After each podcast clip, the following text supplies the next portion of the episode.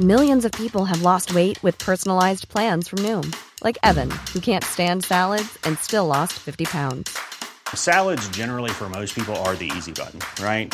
For me, that wasn't an option. I never really was a salad guy. That's just not who I am. But Noom worked for me. Get your personalized plan today at Noom.com. Real Noom user compensated to provide their story. In four weeks, the typical Noom user can expect to lose one to two pounds per week. Individual results may vary. Nous sommes en guerre. Moi, moi, je, personnellement, je m'étouffe. Accélère Accélère Ils sont aux ordres du pognon Faut laisser la star tranquille. Ah là là, des artistes qui achètent des streams et des écoutes sur les plateformes comme Spotify ou encore Deezer et Apple Music, eh bien c'est un secret de Polychinelle aujourd'hui, mais une enquête est sortie en ce début de semaine et ça vaut le coup donc qu'on se penche sur tout ça pour mieux comprendre de quoi on parle quand on parle d'achat de streams par les artistes. Salut c'est Hugo, j'espère que vous allez bien. Premières actualités du jour de 2023, ça fait plaisir. Merci d'être là, bonne année à tous, je vous souhaite le meilleur. On est parti ensemble pour une nouvelle plongée dans l'actualité en une dizaine de minutes. Alors je ne vous apprends rien si je vous dis que des plateformes comme Spotify, Deezer ou encore Apple Music ont pris une place colossale dans l'industrie de la musique et forcément aussi dans notre quotidien. En tout cas, je sais que c'est le cas de mon côté. En fait, pour la première fois en France en 2022, le streaming payant de musique a généré à lui seul plus de la moitié du chiffre d'affaires annuel de l'industrie musicale française. C'est ce qu'indique le syndicat national de l'édition phonographique. Mais qui dit streaming dit aussi potentielle triche par des artistes. En effet, aujourd'hui, selon une enquête de France 2, entre 7 et 10% des streams, donc quand on parle de stream, on parle d'écoute euh, de musique sur les plateformes, seraient frauduleux. Alors Deezer est la seule plateforme aujourd'hui qui communique sur ces faux streams et elle a déclaré qu'il y avait eu environ 7% de faux streams par jour en 2022. 7% c'est donc beaucoup et c'est plus qu'en 2021 où elle comptait 3,5% ou encore en 2013 si on remonte 9 9 ans ou 10 ans maintenant en arrière, où on comptait 0,7% de faux streams. Bref, pour dire les choses, selon les chiffres de Deezer, c'est une pratique qui est de plus en plus courante. Et ces faux streams, aujourd'hui, selon différentes enquêtes, notamment celle de France 2, on les retrouve principalement dans le rap, qui est le style de musique le plus écouté sur les plateformes de streaming aujourd'hui. Et pour être très clair, ces faux streams donc seraient achetés par certains artistes ou alors par leur entourage. Pour vous donner un exemple, donc, un artiste sort un nouveau single, il va payer pour acheter des streams et donc gonfler artificiellement le compteur d'écoute de son single. Mais alors, pourquoi faire? Eh bien, selon le journaliste Sofian Fanen, qui est auteur euh, du livre Boulevard du stream et qui a été interrogé par France 2, eh bien certains artistes finissent par rentrer dans une sorte de cercle vicieux où il y a en fait toujours plus de records à battre. Pour avoir réussi, il faudrait faire disque d'or dans le même mois, voire dans la même semaine. Mais il y a aussi la concurrence par rapport à ses propres projets anciens. En gros, j'ai sorti un album en 2015, imaginons que je sorte un album en 2022, j'ai envie de faire davantage de streams, davantage d'écoute que mon précédent album. Et puis au-delà de cette forme de compétition, il faut aussi comprendre que le volume de stream a une énorme influence sur la popularité d'une musique, c'est-à-dire que le fait d'acheter artificiellement donc des faux streams peut permettre à terme eh bien, d'obtenir des vrais streams et donc des vraies écoutes, si on peut dire ça comme ça, sur certaines musiques. A un bon exemple pour bien visualiser tout ça, c'est euh, l'importance par exemple euh, des plateformes de top 50 ou de top 100. Donc c'est des playlists qui sont euh, présentes sur les plateformes de streaming comme Deezer, Spotify ou encore Apple Music. Des playlists qui font un classement en fait des musiques les plus streamées sur la plateforme chaque jour. Or du coup, si vous êtes un artiste et que vous sortez un nouveau single, vous pouvez être tenté d'acheter d'un coup comme ça des centaines de milliers de streams sur plusieurs jours pour intégrer cette playlist du top 50 ou du top 100 et ainsi donc se faire découvrir par certaines personnes qui écoutent au quotidien cette playlist des top 50 des musiques populaires. Bref, tout ça pour dire que les achats de streams, ça ne concerne pas seulement des artistes débutants entre guillemets qui euh, commenceraient à publier leur première musique. On observe donc que cette tendance est aussi présente chez les plus gros artistes et c'est d'ailleurs assez étonnant quand on sait qu'une majorité des éditeurs et les maisons de disques ont signé en 2019 une charte sur les bonnes pratiques du streaming, dont le but est justement de lutter contre les achats de streams sur les plateformes. Mais alors, comment ça fonctionne quand un artiste veut acheter des streams sur ses musiques ou alors sur ses albums ou autres. Alors je vais pas vous faire un tutoriel détaillé, je pense pas que ce soit vraiment approprié, mais il faut comprendre que certains sites, on les trouve assez facilement sur Google on peut acheter par exemple en un clic 1000 streams pour 7 euros.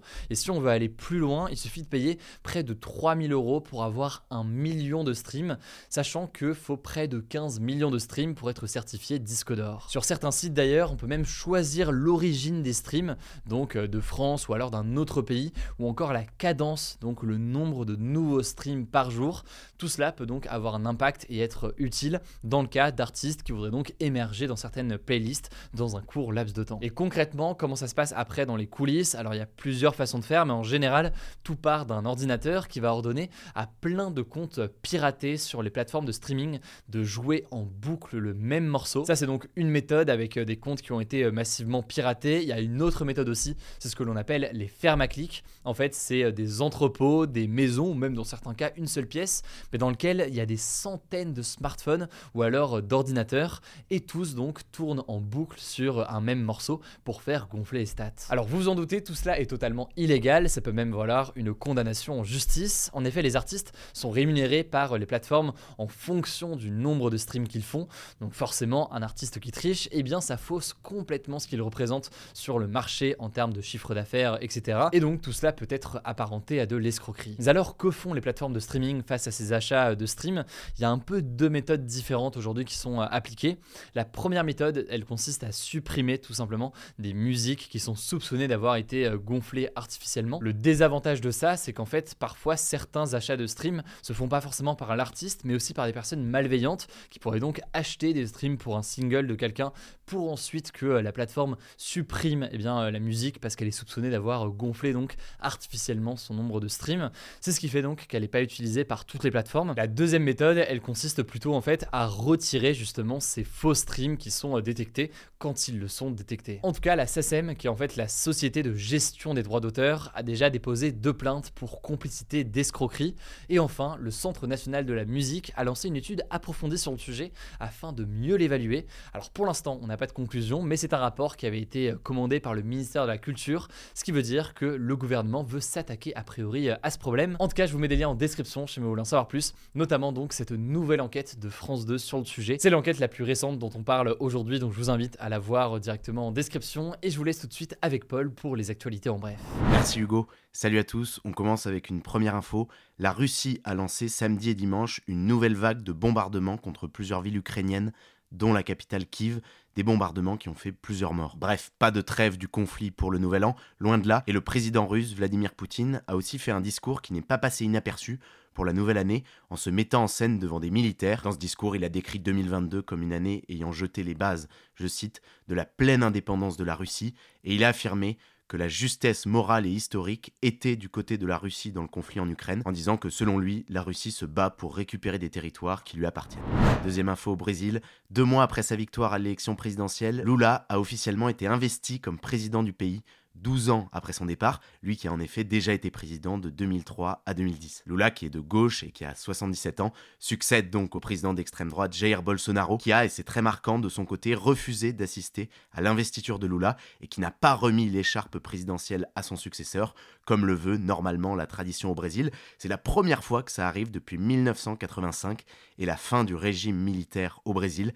Bolsonaro a en effet quitté le Brésil vendredi, deux jours avant la fin de son mandat, pour passer un mois en Floride aux États-Unis. Lula a du coup choisi de se faire remettre l'écharpe par des citoyens. Troisième info, la Croatie est devenue officiellement ce 1er janvier 2023 le 20e pays à avoir l'euro comme monnaie et à intégrer donc la zone euro. Alors la Croatie, que vous connaissez peut-être par le biais du foot, compte 4 millions d'habitants et avait rejoint l'Union Européenne en 2013 et elle avait jusqu'ici gardé sa monnaie nationale qui s'appelle le kuna parce que c'est pas automatique d'avoir l'euro quand on intègre l'Union Européenne, il faut remplir un certain nombre de critères. Et il faut noter aussi que la Croatie a rejoint ce 1er janvier l'espace Schengen, une zone de 27 pays où les citoyens peuvent voyager librement sans contrôle aux frontières intérieures et qui correspond pas exactement aux frontières de l'Union Européenne. Quatrième actu, le passage à la nouvelle année n'a pas fait retomber les tensions grandissantes entre la Corée du Nord et la Corée du Sud, puisque ce dimanche, la Corée du Nord a réalisé un nouveau tir de missiles dans la mer du Japon, après en avoir tiré trois déjà samedi, et surtout après en avoir tiré un nombre record en 2022, puisque pour vous donner un chiffre,